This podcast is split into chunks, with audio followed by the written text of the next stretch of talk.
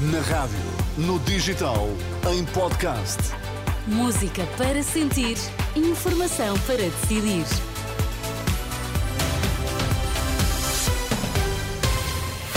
São as notícias das 5 na Renascença com a Ana Rita Borda d'Água para já os destaques. Bom dia. Bom dia. José Sócrates garante que vai recorrer da decisão do Tribunal da Relação. Noutro caso de alegada corrupção, Montenegro reconhece que o caso que envolve Miguel Albuquerque perturba a campanha eleitoral. José Sócrates garante que vai recorrer da decisão anunciada pelo Tribunal da Relação de Lisboa, que contraria a esmagadora maioria das decisões do juiz Ivo Rosa e determina que o antigo primeiro-ministro seja julgado por 22 crimes, incluindo três de corrupção.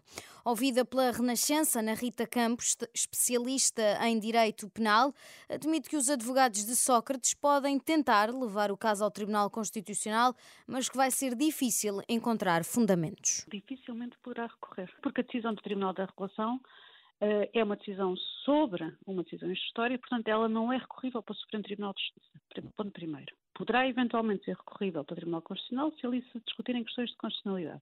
E mesmo assim tem dúvidas que esse recurso de momento próprio para o mesmo seja agora. Portanto, há situações em que pode ser imediatamente e há situações em que tem de esperar pelo fim do processo. E, portanto, a, a trajetória normal do processo é o processo vai descer à, à primeira instância, para o Tribunal de Instrução Criminal, que terá de proferir uma decisão instrutória que acolha a decisão de hoje da relação de Lisboa. Ouvida pelo jornalista Vasco Bertrand Franca, Ana Rita Campos admite que o julgamento não vai ser marcado em breve, nunca deverá arrancar em menos de um ano. O Tribunal da Relação de Lisboa decidiu que José Sócrates vai ser julgado por três crimes de corrupção passiva, 13 de branqueamento de capitais e seis de fraude no processo Operação Marquês.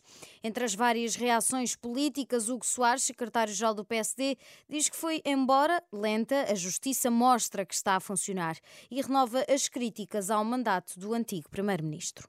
O engenheiro Sócrates eu condeno do ponto de vista político. Levou Portugal à bancarrota e obrigou portugueses a grandes sacrifícios para sairmos de uma situação difícil.